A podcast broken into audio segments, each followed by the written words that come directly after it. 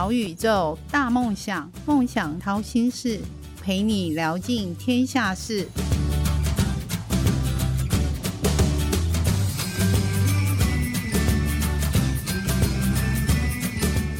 听众们，日安，欢迎来到梦想掏心事小宇宙小小问大大节目，跟我一起分享您的悲欢忧喜。我是主持人王小小，每周三陪你一起聊尽天下事。近日，小小读到一篇有关大学科系无用相关的新闻，其实有点感到担心。因此，今天邀请了一位斜杠专家来跟大家分享他的观察。到底要念什么科系才对自己人生是有注意的呢？那我们欢迎今天所邀请的嘉宾。国际彩妆大师朱正生朱老师，老师跟大家打声招呼。呃，各位朋友，大家好，雅芬好，很开心今天有机会在这边跟大家分享一些些我们生活上的过程啊，还有趣事。老师好，我知道您已经是一个知名的彩妆大师了。不要这样讲，对。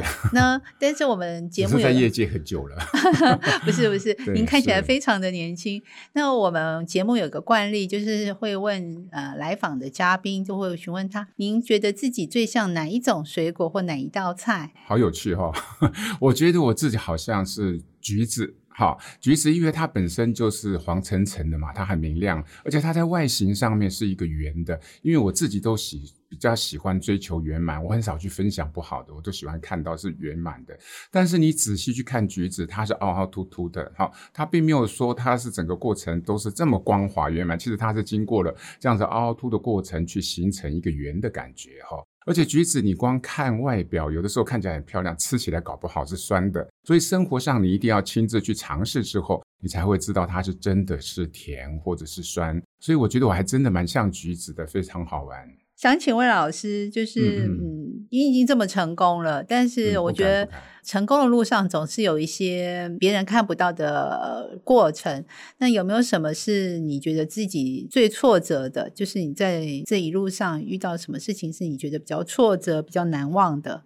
呃，其实很多人觉得，哎，好像你们很成功。其实我觉得是比较顺利一点点，好，但是顺利当中又不是说百分之百的那么平顺。就像我自己碰到整个的学习过程，或者是在成长的过程，哎，我觉得我的记忆力非常不好，我是一个很笨的人呢。哈，很多人说，哎，你你都大大事大事是开玩笑的哈。然后我觉得我在过程当中觉得记忆非常的呃不好。然后每次我看人家在学习当中很快的就可以把很多东西就记到，或者是马上就可以把它融化为自己。那我要经过反复反复的练习，好，包括一直到现在。然后我每次去上美术课，没有就在那边一直抄笔记，抄笔记。那老师就说奇怪，他们美术班都都没有这么认真。你看我抄到手都肿起来，昨天晚上还在画了一个晚上哈。那我就要靠比较努力的记忆跟学习，反复的去看，然后去才能够达到我想要的标准。所以并不是说是天才型的哈。那我要靠后天的去补足，让自己会变到可以达到我自己想要达到的。呃，老师，你这样说，我可能要去撞墙，你千万不要拉着我，因为就 就就我所知，你之前我觉得你很聪明啊，你之前有考上医学院，国防医学院，那你能考上国防医学院，你还你觉得自己笨，那我不是要去撞墙了吗？哈，但呃，我觉得老师是谦虚啦。从你考上国防医学院，后来又念了化工，据我所知嘛，老老师待会可以聊一聊。然后来又当了空服，好像又当了彩妆，从事这个行业。可不可以聊聊你过去、现在、未来最想从事的职业跟行业是什么？OK，其实我呃成长是在宜兰的乡下哈，那个时候其实完全不知道自己要做什么，就是整个都是封闭的一个。那出来呃，然后家人希望我能够当医生啊，或这些这样子，我也很如呃如愿以偿的考到国防医学院。但是后来我发现我去呃有一次受伤的时候，看到自己手上会流血，一看到血，我就发现我脚会站不住，我就想说。哇，糟糕了！当医生不是要开刀啊这些东西，我看到血就会昏倒哦，就觉得已经开始晕头转向的。我就想说，我一定不适合念医学院，呃，所以我就逃兵。好，就医学院，我说我我我不去念这样子。好，那我们家人不能理解。然后他说：“那你究竟喜欢什么呢？”好，那其实我自己也想想想看，自己喜欢什么真的搞不清楚，跟现很多年轻人一样。但是我只知道我自己好像对美的东西非常喜欢，好喜欢欣赏美的、看美的。我不喜欢看到那个黑暗呐，或者那些的可怕的那一面。就慢慢阴错阳差，就是高中毕业的时候，结果后来也考到了东海大学化工系。好，那念化工，其实后来去念的时候，我又发现 我完全不喜欢化工那个，但是我没有一门被当掉哦，反正我都会很努力的让他 pass 过，但是。完全不喜欢。大学一毕业的时候，我们所有的同学现在有有的到杜邦做亚洲的总裁啊，甚至到国发会啊，还有很多现在都非常棒。那只有我是一个叛徒，你知道，我每次开同学，他们说：“哎，你真的是我们系上的叛徒。”你又叛徒叛到哪个领域去了？对呀，我在想说什么工作可以遨游四海，可以到处走嘛。那那时候也发现只有去跑船。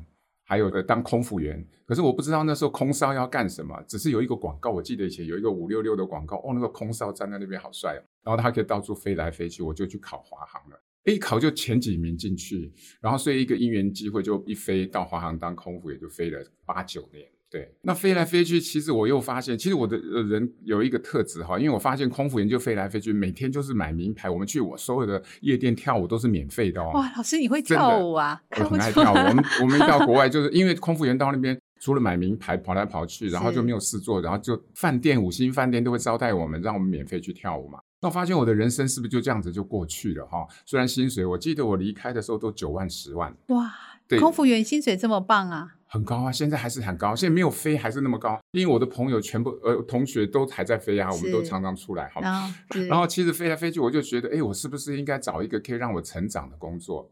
那后来我发现，我每一次到纽约啊，到伦敦那边，我看到他们那边百货公司的东西，哇，那个米鼠风，那时候我还不太了解时尚，好，就看到那些东西，我就觉得。哇，真的很棒！有时候我看他打折的东西就买回来，后来发现很多人都会来跟我买的，因为他知道你是空服员，很多人会托你带东西。尤其实那个时代。精品是非常的风行嘛，嗯，那我记得顶好名店城很多的精品店托我去带东西，我说奇怪，他们东西怎么带这么快哈？我们到泰国去买那个秀珠珠的那种牛仔衫啊，那些东西，然后带回来一下子就没有了。我说这是怪怪的事业奇怪，我就跑到他们的精品店去看，看我带回来两百块的，他们都卖五六千哦。都卖非常贵，差价这么多啊！哦，那时候因为观光还没有怎么开放，就小小一个鼻烟壶，他们摆到地上就可以卖很贵。我在想说，哇，他们这么会赚，那我自己不会来赚吗？所以所以开启你的斜杠之路。哎，对，我就想说，哎，那你又可以欣赏美的东西。最主要，我们可以到纽约，他那个 Bloomingdale 还有那些百货公司买很多他打折的，剩下十块钱的东西买一大堆回来，然后我又可以到林森北路去摆地摊。刚去摆地摊的时候，我在想，老师你还摆过地摊啊？摆两年哦！哇塞，真的是地摊王子的哦。那时候去摆的时候，你知道那个时候地摊都满的嘛？我在想说，我没有位置可以摆，只有一个在垃圾桶旁边一个位置，我就在那边摆。后来他们说，这个人警察一来怎么跑那么快？他们都以为我是军人，因为其实我们军人，我我爸他们是三军大学教官嘛。那我其实我有一点军人的特质。他说这个人哇跑这么快，一定刚来的，因为我站在摆地摊的位置，刚好在派出所的门口。所以警察每次来就跑掉。但是你选的这只位置是最不好的位置，是因为好的位置都被占光了，因为我是菜鸟嘛，哈。是。但是后来因为摆地摊哈，认识很多人。后来我在想说，他们都是去哪里补货的？他不可能像空服员一样，他可以去全世界补嘛？他们就告诉我有一个地方叫做五分铺，然后我就跑到五分铺一逛，没想到一夜之间就在那边就顶了一家店。最后开了两家店，就在五分埔当老板当了十五年，就展开了这个呃服装批发的生意。那时候是在台湾服装最鼎盛的时候，台湾的五分埔它在打败呃我们有 A 档 B 档嘛，台湾的服装产业，然后五分埔整个把台湾的 B 档全部都打倒了。那我们那时候是扮很重要的一个角色，在跟台湾服装对抗的一个角色，这样子。原来你就是从地摊王子变成五分埔王子。他们说奇怪，我常常在地林森北路碰到很多我们华航的空姐嘛。他说奇怪，你怎么会在在地下道？我就赶快蹲到那边，假装在买雨伞。后来他们住在附近，常常经过，说你怎么每天在这边买雨伞呢？后来我就糟了，我说我在那边摆地摊，然后家人会很不谅解。他说你薪水那么高，你为什么？你是不是在干嘛？做什么坏事啊？他不晓得，就说哎，其实我在找我自己下一个。人生的另外一个出路，哈，因为其实飞来飞去，我又发现，哎，带衣服可以有这样子，没想到去摆摆地摊，很多人说他一定摆一两天就不摆了。跟我一起租房子的那个室友，后来变成我服装店的一个店长，因为那时候我叫他跟我一起摆地摊，他说我才不要去。结果他看我居然摆两年，后来变成老板，然后他就变成我的员工。所以我觉得人生当中走过来，他是呃有的时候并不是说你安排或者说可以全部全然掌控的，他就是一个因缘。但是我觉得你就是要很努力的去做你想做的事，然后很大胆的，很不要说很执着啦，就是很认真的去尝试，不要让自己的人生后悔。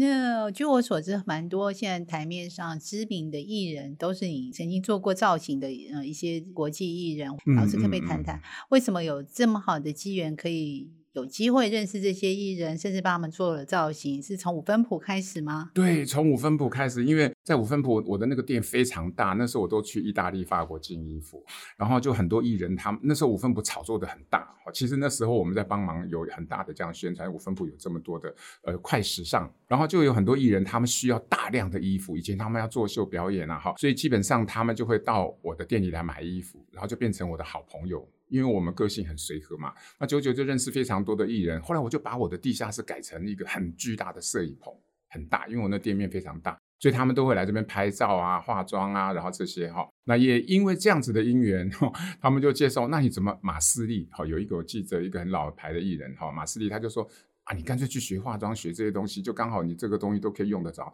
我就真的利用每一个月去法国进货的时候，就在那边学化妆。那他们是学一年两年，但是我是。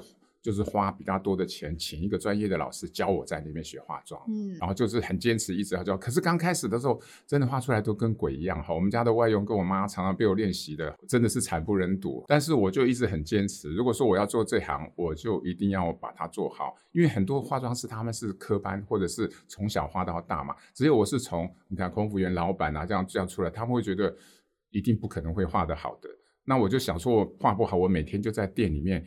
练习画五百个嘴唇，因为没有那么多嘴巴让我画嘛，我就一直反复练，练到最后就越画越好。然后也到法国去学这个所谓的化妆，参加他们的比赛。也因为这样回来之后，报纸有报说，哎，我在巴黎得到第三名。好，那就很多艺人就会开始找我，然后就开始来帮他们做造型，一做一做就变成。认识了像周迅啊，我们看到的这些哈，杨丞琳啊、蔡依林啊，可能大概上百位的艺人以上都有哈。他们在呃一下讲讲好哇，好多一大堆，像吴承军啊这些，全部都是我们曾经做过的艺人。然后就是因为这样子，甚至萧蔷，好，他们金马奖啊，还有很多去很大的比赛，都会请我去专门在他旁边帮他做一些造型的设计。所以我觉得就是一个姻缘这样子。那我觉得我们从来没有帮女生化过妆的哈，尤其是我爸爸，我我爸三军大的教官，他说一个男生在女生上摸来摸去，你能够有什么长进啊？所以我每次出去化妆都偷偷摸摸的，很怕人家知道我是化妆师这样子。哈，然后基本上，哎，慢慢的，哎，他常常在媒体上看，因为那时候一周刊呐，还有商业周刊呐，那个苹果日报，他们就会来介绍嘛。我爸说你在脸上摸一摸，居然还可以有人会介绍你，他才觉得，哎，原来这个时代 不一样了哈。然后美学的东西其实。也可以变成另一行的呃工作跟职业这样子。老师呢，我们这个这个节目里面都会请，就是说呃每位来受访嘉宾，说你在这个行业可不可以教我们一句你们这个行业的专业术语或者是英文？就是让我们学习，跟着你的脚步也学认识一下你们这个业态。嗯，其实我们在教化妆当中，其实我们一直在改变成长，不要变变成只是一个形式上的哈，就一来就涂眼影红红绿绿的哈。那其实呃印象比较深刻的，我们常讲，因为之前我有当过 YS，我在亚太区的。那个彩妆大师嘛，好，那他需要的就是你会说英文啊，然后在关岛、日本巡回哈，然后那也用英文在对谈的当中，其实我对了一个字非常有感情，它就是我们说的眼影，eye shadow，eye shadow。eye shadow，那感觉上好像去画。我们一般想到 eye shadow 就是画一些蓝的、绿的、紫的，跟我们造型可以搭的嘛。其实它是要把我们的眼睛的立体感做出来，就是阴影。我们说的眼睛的欧式的画法，特别是东方人，我们眼睛它比较平嘛。那怎么样利用这个眼影把眼睛画的可以这么灵活，可以这样子，呃，风情万种哈。所以我对这个 eye shadow 特别的有感情哈，就好像把你的一个影子把它画出来，呃，是一个很有趣的英文字，对。好。老师，那我有个问题，我也想请问，因为今年的那个大学联考放榜了，嗯，光大学去了就一万四千多名了。那在技职体系，我觉得未来应该也是面对的那个产业这个挑战，应该也是更严峻。那老师会怎么看待？建议学生怎么样在人生阶段怎么样选择他的科系？因为你个人是蛮斜杠的，而且你斜杠的每一个斜杠都很成功。你可不可以给一些正在努力道路上的学子一些建议？他们要怎么样选择他们自己的科系，或者是他们未来可以衔接的职业，给他们一些比较好的一个方向？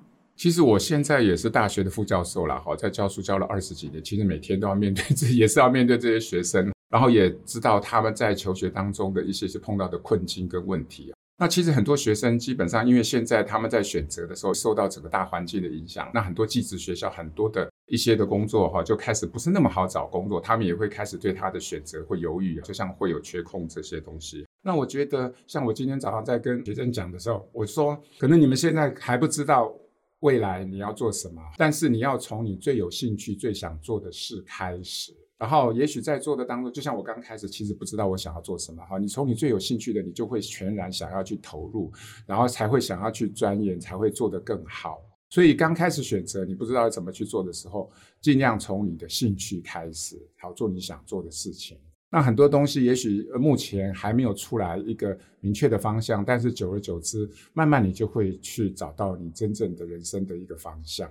老师，您曾经当过空服员，也曾经当过摆地摊啊小老板，也当过五分铺的小王子，现在也当一个大学的一个副教授。那这几种职业当中，您觉得哪一个职业是你最喜欢的？我觉得现在去分享生命中的一些的过程，是我最喜欢的。就像我刚刚说，其实化妆它是很多样的嘛，我们从画眼影到 eye shadow。那其实有时候跟很多的专家、校长在聊天，他说：“你怎么不把这个教学化为变成，就像包括我们教化妆，你变成一个心经的化妆，或者是金刚经的化妆？”诶，这句话就很激发了我，因为我们知道现在的人哈，在心灵上各种方面，其实他都是呃有一点，不要说寂寞，他是很空乏的。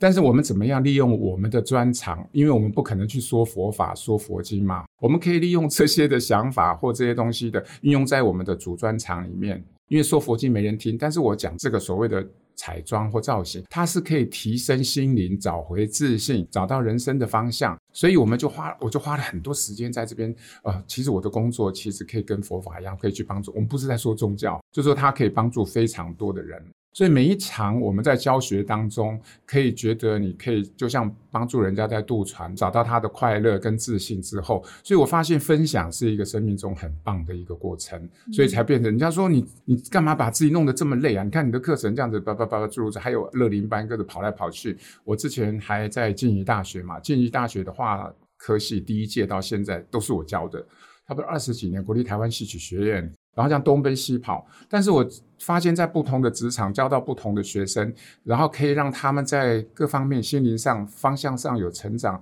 我觉得是很快乐的。所以我觉得分享，不管你是当老师的分享，或者是我们在外面的演讲分享，我觉得那个是会让我们真实、心灵踏实，让自己会有成就感的一个很好的工作。像上我的课，他们最喜欢的，因为我永远都不会给他们压力。其实，其实我们是让他们在一个。快乐的、自信的、很有方向性的这样学习里头去成长，因为其实现在很多人没有信心嘛。那我觉得他不是给他一个很高远的目标，只是让他找回自己，做自己。呃，很多东西你可以复杂化，也可以让它简化。我通常都会把每一个步骤变一二三。有的人会把它说：“哎，你怎么可能一天就学会啊？这个化妆我要画几年才有可能。”但是我把它变成他很快就可以绘画，但是怎么样成长或画得更好，就是在过程当中慢慢去演练。我想请问朱老师。现在很多学子正在努力的道路上，你可不可以给他们一些呃最务实的建议？给他们一句话，让他们有更温暖的力量向前。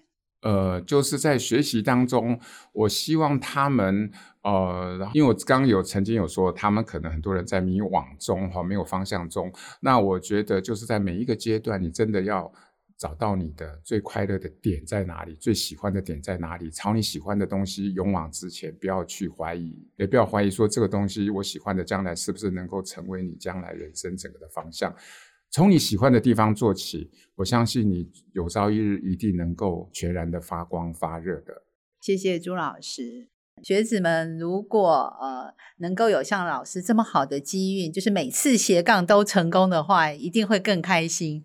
今天很快的节目《小宇宙小小问大大》进入尾声，那谢谢朱正生老师来到节目中的分享。美好与成功都不是偶然，曲曲折折的闲心事，到底练了什么绝学，沾了什么秘方，才能够一路向梦想靠近？快来掏心事，用一杯咖啡的时间。小宇宙，小小问大大，与你一探究竟。